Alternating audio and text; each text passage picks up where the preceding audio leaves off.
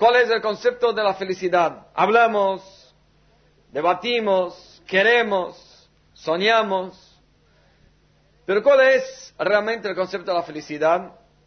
Cada uno tiene su visión de felicidad y no es la misma visión que él tenía con 10 años de edad y no es la misma visión que él tenía con 15 eh, años de edad. Uno sabe que la visión y el propósito de cada uno, por lo menos en la mente de cada uno, va cambiando con el tiempo. Como la historia que contamos siempre, cuando uno pregunta a un bebé recién nacido qué le gusta más hacer en su vida, él te va a contestar, le gusta tomar la leche de su mamá y él no cambiaría esto por nada. Esto es su felicidad, esto es su placer y esto es su propósito. Y cuando encontramos este mismo bebé con tres años de edad, le preguntamos cómo anda la leche de tu mamá. Y él se ríe y dice, no, esto es cosa vieja, hoy en día estoy en otra, tengo cochecitos, muñecas, etc.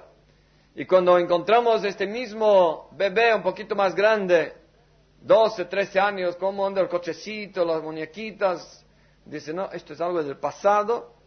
La verdad que ahora tengo otro propósito, tengo otros valores y la leche de tu mamá que dijiste que jamás vas a cambiar por nada.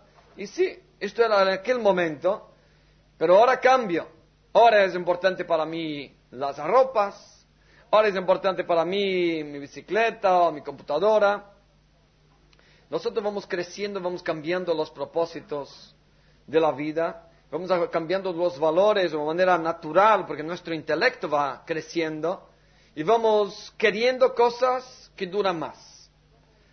Comida, siempre vamos a querer, pero tener la comida como un propósito, como un bebé, por ejemplo, es porque nosotros creemos que no hay algo que dura más que la comida. Estamos como satisfechos en tener la comida del momento y esto nos llena. Pero nos damos cuenta que la comida se va, la comida se baja y uno se queda vacío de vuelta. Pasa un tiempo, uno dice, yo quiero algo que dure más. Esto es ropa. Y cuando uno ve que la ropa tampoco dura mucho tiempo, no porque se deshace, sino porque ya no es moda. Porque la moda va cambiando continuamente para que puedas comprar, para que puedas estar consumiendo y la gente produciendo. Entonces, la ropa tampoco dura mucho tiempo. Luego, cuando la persona tiene 20, 20, 30 años, él ya quiere como vivir solo, ya tiene una privacidad y ya quiere una casa. Ya quiere algo, aparte de la comida, de la ropa, pero quiere algo que dure un poquito más. Que es justamente el concepto casa. Casa dura más físicamente.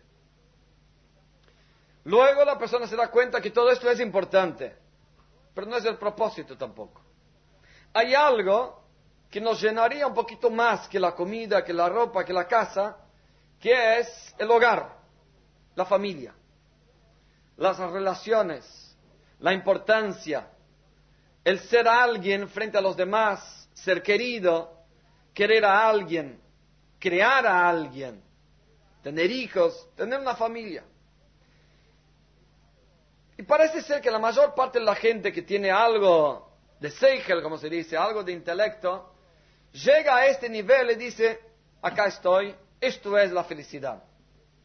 Y la persona se equivoca por el simple hecho de que desde que nació estuvo buscando la felicidad, estuvo buscando el propósito, y cada momento que él encontró y dijo, este es el propósito, esta ropa es el propósito de mi felicidad, o este coche, o esta casa, esto es el propósito de mi felicidad, y uno se olvida.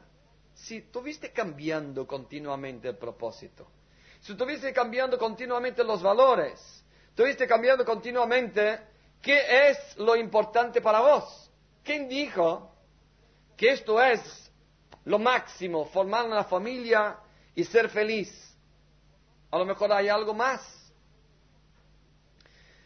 Y la gente realmente eh, dentro de esto no sabe lo que hay más.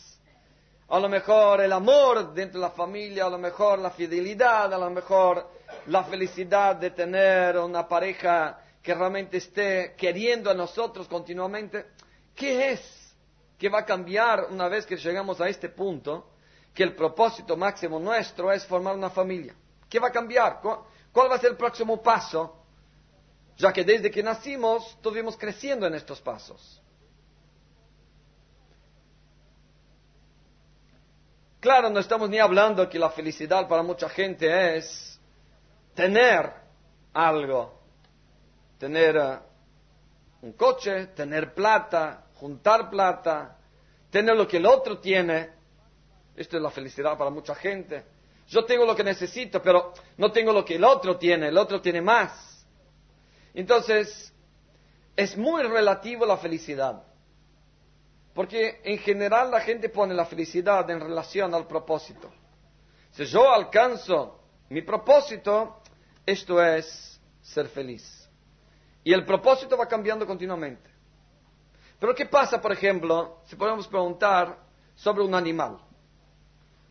Vamos por la ruta a Mar del Plata y en el medio de la ruta o a los costados hay vacas comiendo, mirando para abajo. Tienen lo que necesitan. Tienen su comida, tienen su protección, a la noche están protegidas y listo. ¿Podemos decir que esta vaca es feliz? ¿Esta vaca es feliz? ¿Por qué? Porque tiene todo. Lo que ella necesita, tiene todo. Podríamos entonces preguntar, ¿Qué pasa si un ser humano dice, mira, mi propósito no cambió? Lo principal que yo necesito es comida. Y por lo tanto, ya que tengo comida, soy feliz. Ya que lleno mi propósito, así como la vaca tiene lo que necesita, ya que yo lleno mi propósito, entonces yo, soy feliz. O sea, yo pongo un propósito, comida, yo tengo un propósito, ropa, yo pongo un propósito, casa, si yo lleno este propósito, ¿soy feliz? Ah, la felicidad de la vaca es porque ella tiene lo que necesita.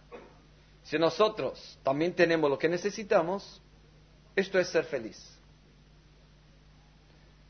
La vaca que quiere comer más, el ser humano que quiere tener más.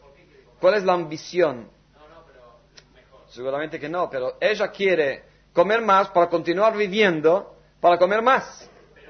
¿Cuál es la diferencia del ser humano que quiere comer, tener, para poder trabajar más, juntar más y comer más? ¿Cuál es la ambición? Es la misma de la vaca, simplemente con otras letras. No es pasto, pero es plata. Es lo mismo, el mismo nivel, el mismo campo, el mismo concepto material. O sea, tu propósito máximo es darte la acá. Y también, para poder darte la acá, tienes que estar vivo. Y por lo tanto vos trabajás. Y por lo tanto comes. Para poder estar vivo, para poder darse la cara. La un tzadik. Eso es lo que tuvimos como analizando hasta ahora. A ver, ¿alguien se anima a decir qué es eh, la felicidad? Para uno. Para uno. ¿Qué podríamos definir como felicidad? O sea, ¿qué es estar bien? ¿Qué es estar bien? ¿Cuándo estás bien? Pero es muy general esto. O sea, la felicidad es un estado momentáneo cuando vos estás bien, entonces ahí estás feliz. Pero ¿cómo vas a estar bien? O sea, el ser humano pone un propósito, llega a este propósito, es feliz. Si no llega, depende del día. Por ejemplo, cuando te va mal, ni encontraste nadie para dar, y ni te fue bien en el comercio, ¿estás feliz? O sea, el propósito es el momento de sufrir, también ser feliz. Vamos a ver acá si la gente está de acuerdo. Levanta la mano, toda la gente que tiene como propósito en la vida ser feliz. O sea, el propósito en la vida es ser feliz. Ahora levanta la mano toda la gente que ve que la felicidad es un medio para poder llegar a otras cosas. Y ahora vamos a ver qué otras cosas es. Pero ¿cuál es? Si felicidad es un propósito, tenemos un propósito. Si felicidad es un medio, ¿cuál es nuestro propósito? yo entiendo esto. Tiene que ver, tiene que ver, ya vamos a ver. Yo entendí, pero vamos a ver acá. La gente que fue la mayoría, que dijo, felicidad es un propósito. Alguien que dijo esto, felicidad es un propósito, ¿es feliz hoy en día? Dijo, felicidad es un propósito. Tenemos que llegar a la felicidad, es el propósito. No es que está buscando su propósito. O sea, ser feliz es lo máximo. Hasta que no lleguemos ahí, somos infelices. Ok. Nuestra alma tiene cinco partes. Explica la Kabbalah que nuestra alma tiene cinco partes.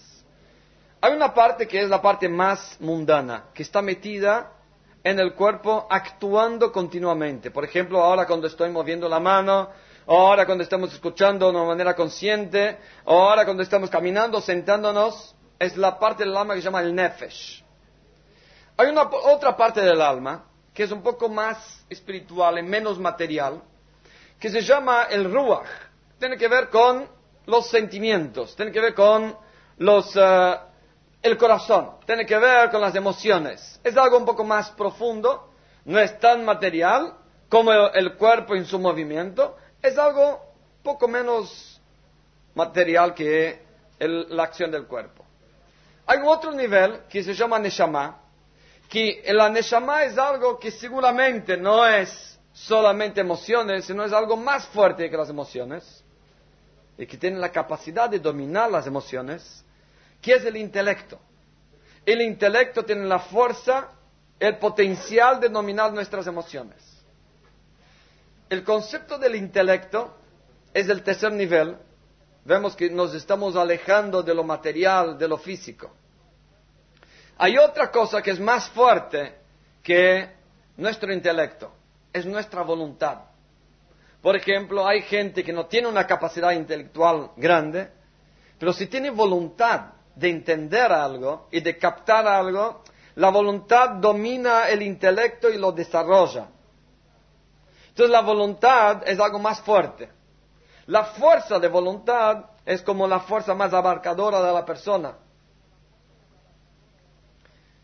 No tiene un lugar específico dentro del cuerpo. Uno tiene voluntades para todas las partes del cuerpo. O sea, el recipiente cuerpo en general es el recipiente para la voluntad. Porque la voluntad es algo más abarcativo y más fuerte sobre todas las otras fuerzas del cuerpo. Pero hay algo más fuerte que cambia la voluntad de la persona, que es el placer. Y esto es el nivel más grande del alma, el placer. El sentir placer, mismo físico, pero también espiritual, ese es el nivel más fuerte que domina las, emociones, el intelecto, la manera de pensar de la persona y también la voluntad. Si la persona tiene placer a algo, menos porque tiene voluntad de cambiarlo, pero el placer lo atrae. Es muy difícil el dominio del placer. El nivel placer no es el placer simplemente de comer un chocolate. El nivel placer es un nivel como un poco más alto de nuestra capacidad de llegar en cada momento. Confundimos placer con la alegría del momento. No. Placer es algo que se queda, no es algo momentáneo. Siempre estamos acostumbrados con placeres momentáneos. Y por lo tanto, a lo mejor el placer nos lleva a una éxtasis del momento y después nos tira para abajo. Porque el placer momentáneo no es el placer que estamos hablando, no es el placer del alma, es un placer simplemente del cuerpo. Para poder llegar al placer del alma, Parece ser que, de acuerdo con la Kabbalah, el placer del alma en un nivel tan elevado que hace falta romper todas las barreras del ser humano para poder llegar a este nivel tan elevado del alma. ¿Cómo es que llegamos a este nivel de placer? Hay un dicho que la alegría rompe barreras. La, alegría es la fuerza del ser humano que rompen las barreras para poder llegar a este nivel placer del alma. O sea, la gente piensa lo contrario, que a través del placer uno está alegre. Lo que explica la Kabbalah que es al revés. Para poder llegar al placer del alma y que sea un placer continuo y que no sea un placer como una droga que eleva a la persona y luego la tira en el pozo, sino un placer continuo que va acumulando placer en la persona, el prólogo para este placer tiene que ser la alegría. O sea, si la persona no está alegre, no puede llegar a este placer. ¿Qué placer va a llegar? Si la persona busca placer sin alegría, es simplemente un placer del cuerpo y no es un placer del alma. Y así como todas las cosas del cuerpo son mortales, son, físicas, por lo tanto limitadas, el placer del cuerpo, puro y exclusivo, es un placer que tiende a terminar a poco tiempo. Y a lo mejor dejar a la persona en un nivel más bajo que antes. ¿Por qué? Porque la persona buscó placer antes de la alegría. Pero cuando es al revés, cuando la persona está alegre y la persona está bien, y ahí entonces tiene un placer, este placer es un placer sano, este placer es un placer del alma, este placer es un placer que se va a quedar con la persona y no es un placer momentáneo del cuerpo, es un placer del alma, es un placer mucho más profundo.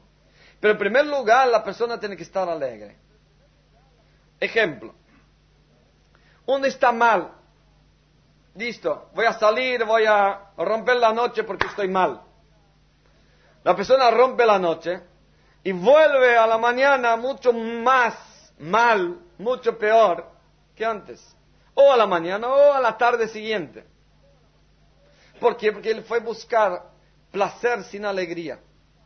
Y este placer sin alegría simplemente fue un placer momentáneo del cuerpo.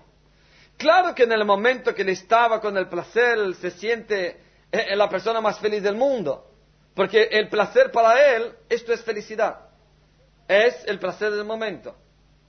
Y felicidad para él es simplemente los momentos específicos que uno tiene un placer.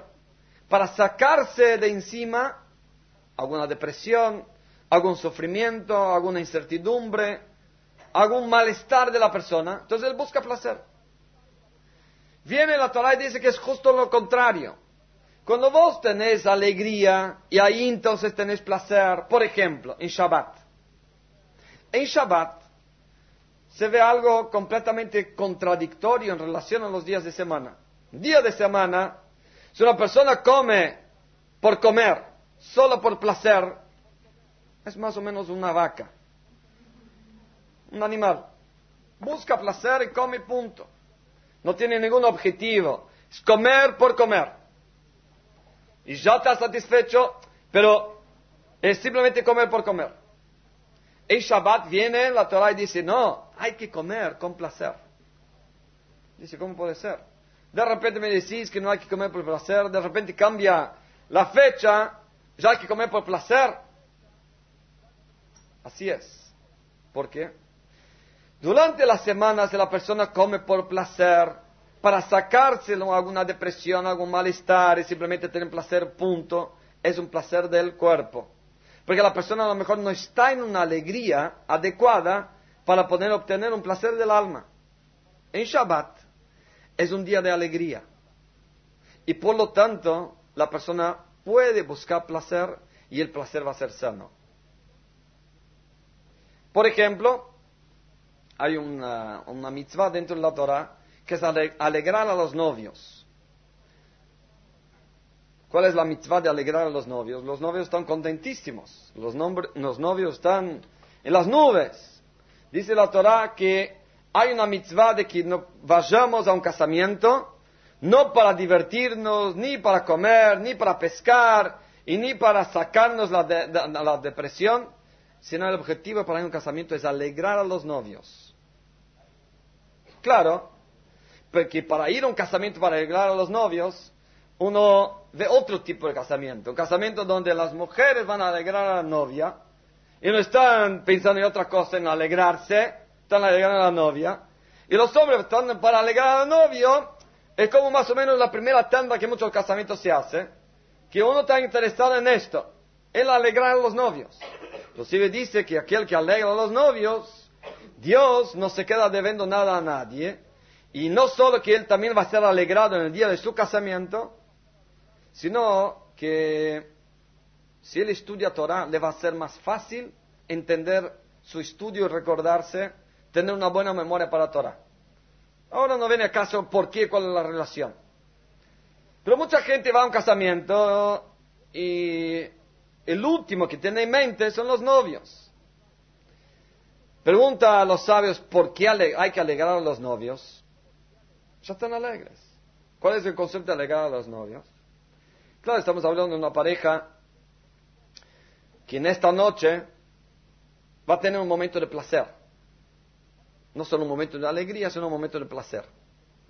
Para que este placer sea sano, para que este placer sea sagrado, que no solo sea un placer del cuerpo y que excite a la persona por el momento y listo, sino que sea un placer que se construya una relación, sea un placer que se construya un amor, algo más profundo, en primer lugar hay que tener alegría. Por lo tanto, es una mitzvah alegrar a los novios, para que ellos tengan relación en esta noche y lleguen a un placer, pero primero por la, por la alegría. Y ahí entonces el placer va a ser un placer. Si no, va a ser solo un escape para poder obtener algún tipo de alegría.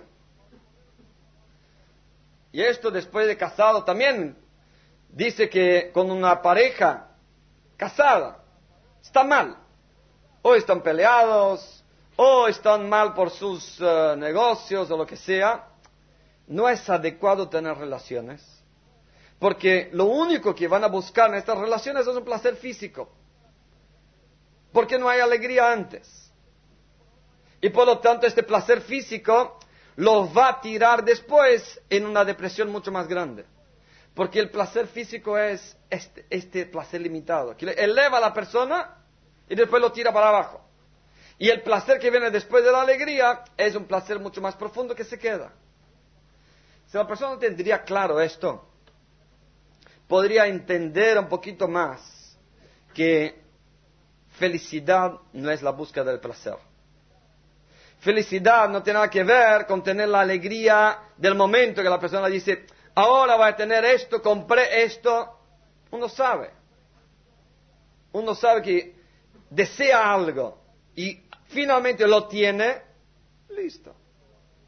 Es como algo natural, no da el valor que realmente él pensaría que él daría antes de que lo tenía. Por eso lo quería tanto. No estoy queriendo desalentar a la gente que se case, uno quiere casarse. Dice, sí, pero después del casamiento, ¿quién dijo que uno va a estar tan alegre buscando esta relación como antes? Depende si lo ves el casamiento como el objetivo máximo de tu vida.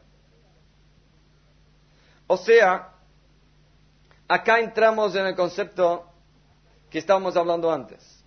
¿Felicidad es un propósito o es un medio? Para entender esto, entendemos primero una pregunta. ¿La búsqueda de felicidad es una necesidad del cuerpo o es una necesidad del alma? O sea, ¿La vaca es feliz? No, porque no tiene felicidad. No, no es feliz. No tiene que ver con felicidad. Porque la felicidad es una búsqueda del alma, no es una búsqueda del cuerpo. Y eh, la vaca no tiene un concepto alma. Por lo tanto, cuando dijimos antes que el alma, que la vaca es feliz, no es verdad. Es una búsqueda del alma. Y nosotros sabemos que cualquier objetivo que pongamos en nuestra vida, material, físico, plata o familia, podemos ir alrededor del mundo y ver que hay mucha gente que tiene todo esto y igual no es feliz. Yo tengo un amigo que abrió un Beit Chabad en una de las zonas más ricas de Estados Unidos. Primera noche, que él abrió, él hizo una gran fiesta e invitó a la gente para las actividades, para las charlas. Entonces ahí, ¿cuál era el tema de la charla? Un día hablaba sobre la figura de Moshe Rabbeinu. Otro día hablaba que es la Torah para nosotros, o ser judío en el siglo XXI, o etc. Cada uno con un tema distinto. Kabbalah, eh, Madonna con la Kabbalah, cualquier cosa, igual no venía nadie. No era una charla que atraía a la gente, la gente estaba en la suya.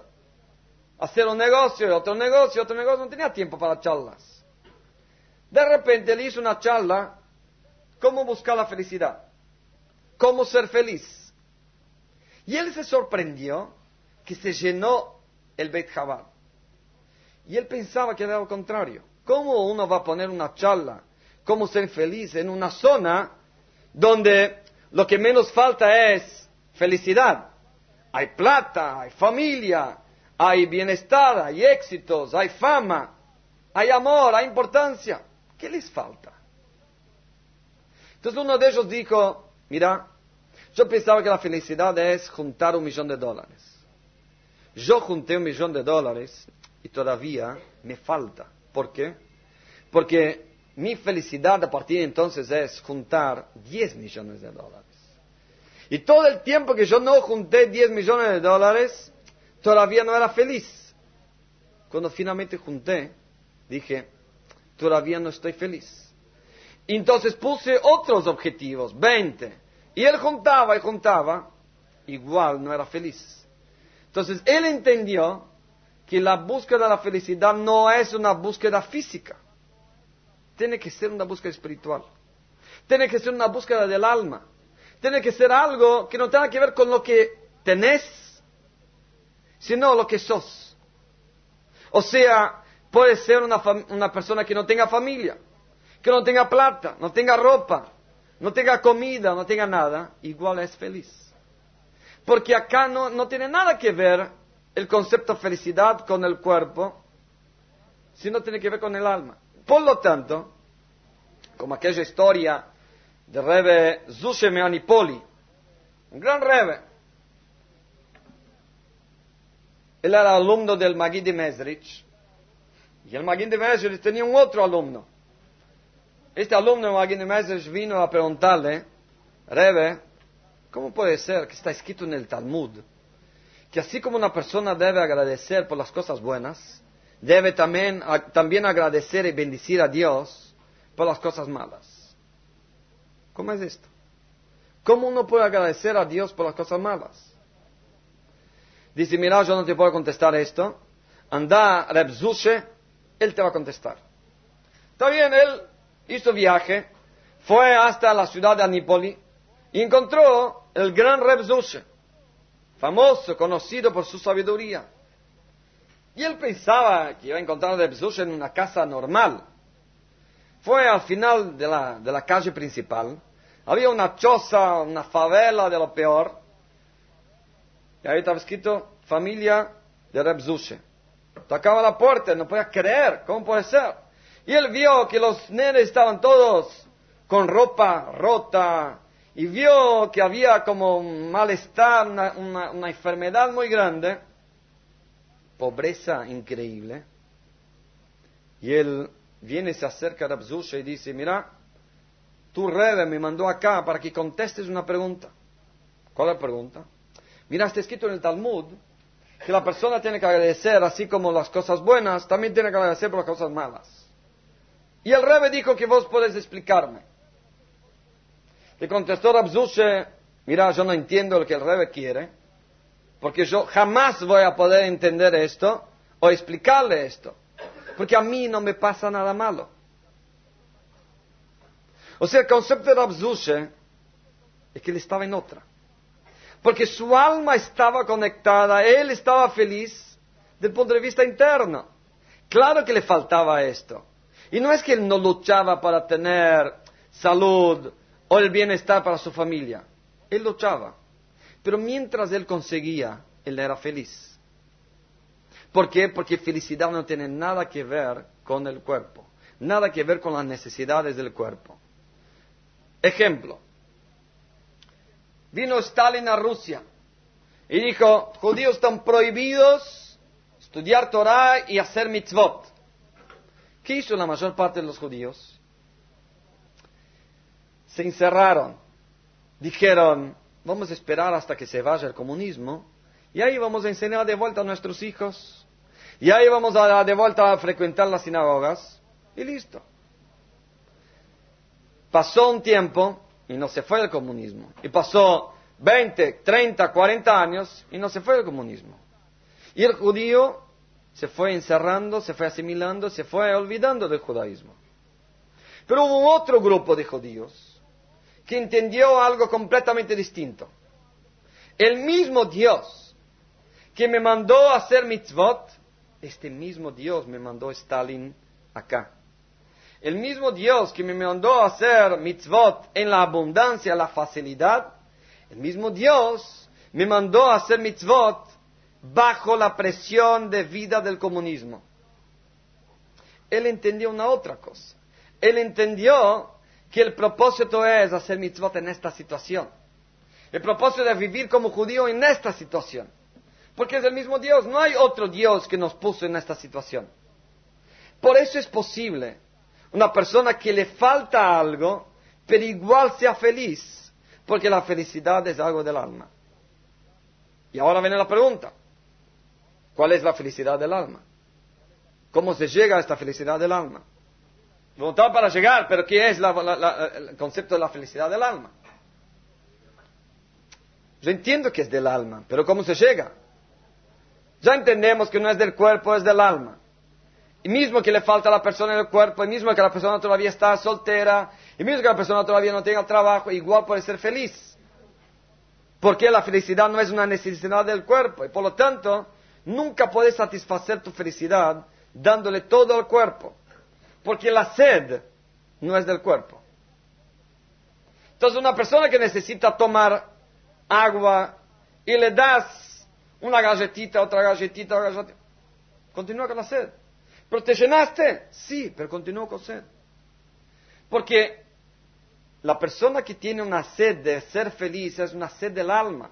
Entonces le podemos dar todo para el cuerpo, tiene que ver. Para entender esto, hay que entender la diferencia entre existir y vivir. ¿Hay alguna diferencia entre existir y vivir? No es un juego de palabras. Dice la Torah, luego al comienzo, que no es bueno que el hombre esté solo.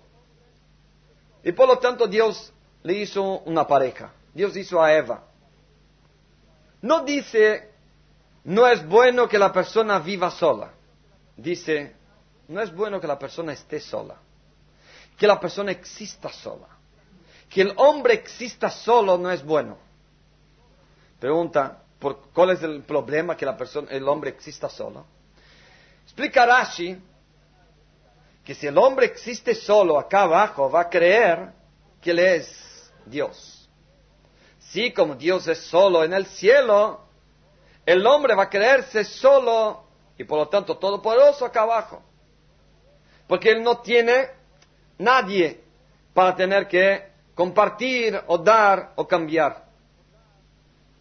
En otras palabras, cuando nosotros ponemos énfasis en la existencia de la persona y no en la vida de la persona, sería como una pequeña idolatría. ¿Cuál es poner énfasis en la, existencia de la persona. Todos ya hablamos y ya conocemos mucho que es el ego. El yo. Yo existo. Y por lo tanto yo necesito recibir. Y por lo tanto yo creo esto. Y por lo tanto yo no entiendo lo otro.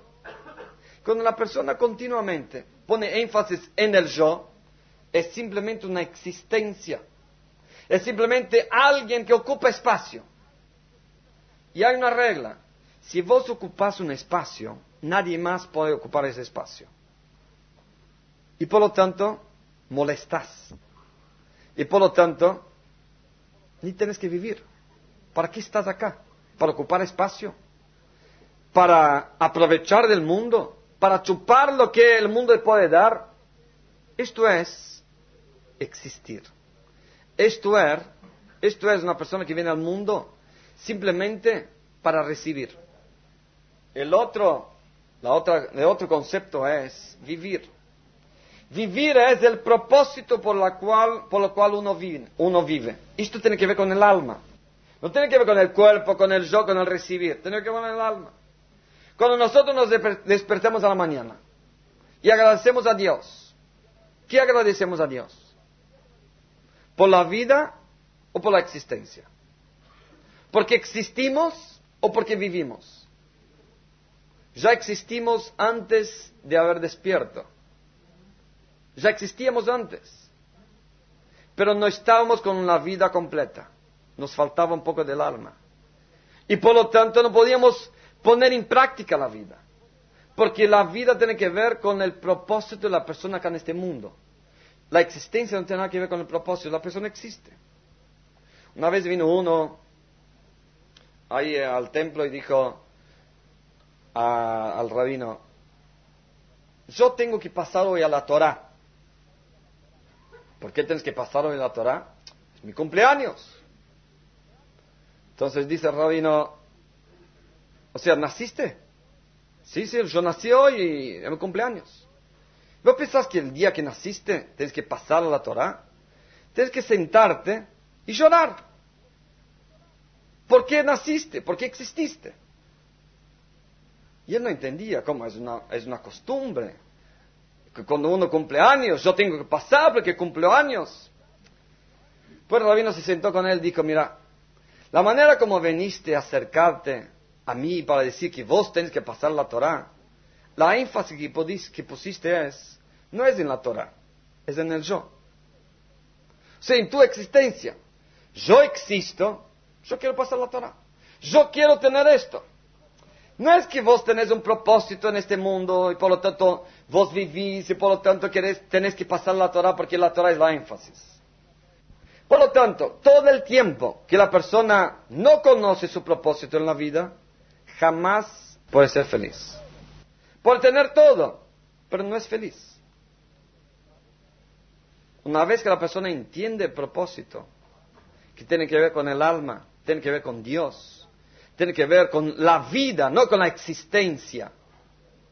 Tiene que ver qué venís a aportar al mundo, qué venís a construir acá, qué venís a hacer en este universo cuando entendés tu propósito, no importa cuánto tenés de plata, y ni si estás casado o no, y ni si tenés trabajo o no, mientras buscas todo esto material, igual estás vivo, porque sabes el propósito. Y todo el tiempo que no tenés el propósito, todavía no estás vivo, simplemente existís. Claro que cada uno tenemos un propósito particular, cada uno nació para algo específico, pero también tenemos un propósito general como judíos. Entonces, si alguien quiere alguna vez ser feliz, tiene que entender cuál es el propósito suyo. Primero, desde el punto de vista judaico, judío, yo como judío, yo como un alma judía, ¿qué vine a hacer acá en este mundo? Y segundo, pedir a Dios que te ayude a descubrir tu propósito particular tu razón tuya específica por la cual viniste al mundo. Todo el tiempo que todavía no llegaste a este entendimiento, simplemente existimos y por lo tanto queremos recibir y por lo tanto simplemente tenemos que llenar lo que es nuestra existencia, que es el yo, que es el cuerpo y por lo tanto continuamos comprando, continuamos siendo insatisfechos. Buscamos todos los placeres, pero todavía no somos felices. Porque son dos cosas completamente distintas. Entonces, el resumen de todo es lo que exactamente cada uno de ustedes está haciendo.